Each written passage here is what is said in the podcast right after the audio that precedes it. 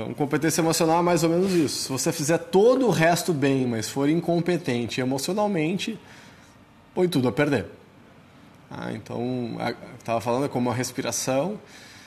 Dentro das nossas práticas de meditação, você pode conseguir ter as técnicas corporais em dia, cuidar da alimentação, mas se o seu respiratório estiver ruim, você não vai conseguir meditar.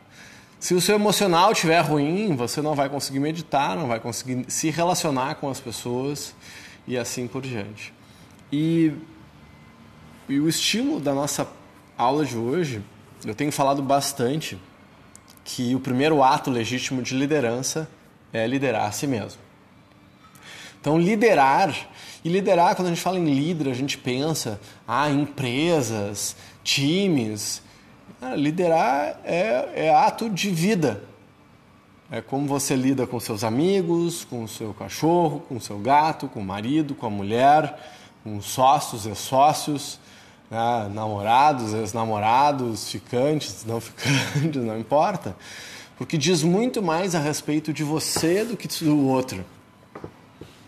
Porque se você não consegue, estava falando né, um pouco com uma pessoa sobre a gente falou um pouquinho agora sobre a questão da alimentação, é, mas é, que é uma coisa simples, né? Como, como a gente tem muitas vezes dificuldade, por exemplo, de largar cigarro, quem fumou já.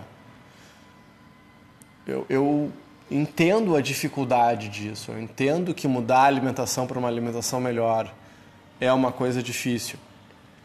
Mas dentro do âmbito da evolução pessoal, é o mais fácil que a gente pode fazer, porque é uma coisa objetiva. É só escolher o que vai comer.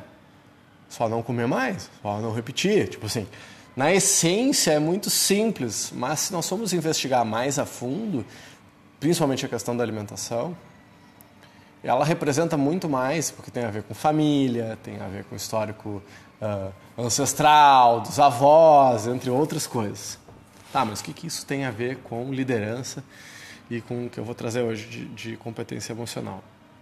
É que o caminho para que nós nos convertamos uh, e nos transformemos em mestres de nós mesmos passa pelo caminho do aprendizado. Muitas pessoas querem ser mestres da sua própria vida, querem ser educadores, sem ter passado pelo processo.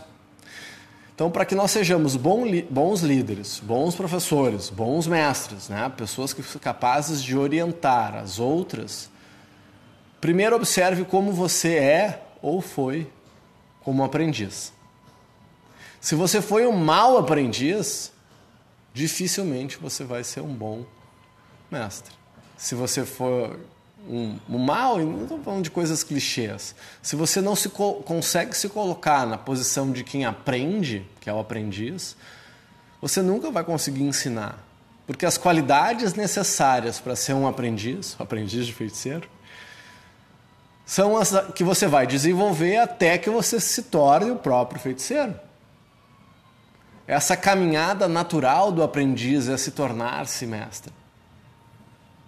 Ah, nas artes marciais é assim: você começa como aluno, faixa branca, depois do jiu-jitsu, faixa azul, faixa roxa, faixa marrom, faixa preta. Mas se você perde o ímpeto de aprendiz, você se torna um mau professor. Então, é sempre você vai se tornar capaz de ensinar. Mas se você perde a capacidade de aprender, você se ferrou. Se ferrou. Porque é uma via de mão dupla. Eu falo, se você parou de aprender, você perde a capacidade de aprender, você é um velho. Velho, velho que não aprende. Não importa se você tem 17, 18, 72, 89 anos. Faz sentido? Então essa caminhada, ela é fundamental e ela e é, o que, que acontece? Tem um momento que tem uma mudança de polaridade. Eu saio da condição de aprendiz e passo para a condição de quem ensina. Isso para mim foi uma coisa que me marcou muito no mestrado, foi essa questão de entrar em uma sala que tinha muitas pessoas que sabiam mais do que eu em várias coisas. Isso me deixou muito feliz.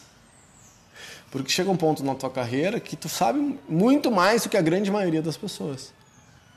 E se há muito tempo você está sentindo que nos ambientes que você anda, você é a pessoa que mais sabe sobre tudo, está na hora de você procurar outras salas para entrar. Porque aí você perde a fonte, você perde a fome do aprendiz, você perde. Né, e não é uh, aquela coisa freudiana de matar os pais que eu estou falando. Né, no momento, não, não é isso. Mas é internalizar o aprendizado, se colocar, seguir com aprendiz numa outra condição, porque tu vai ter pessoas que tu vai ensinar.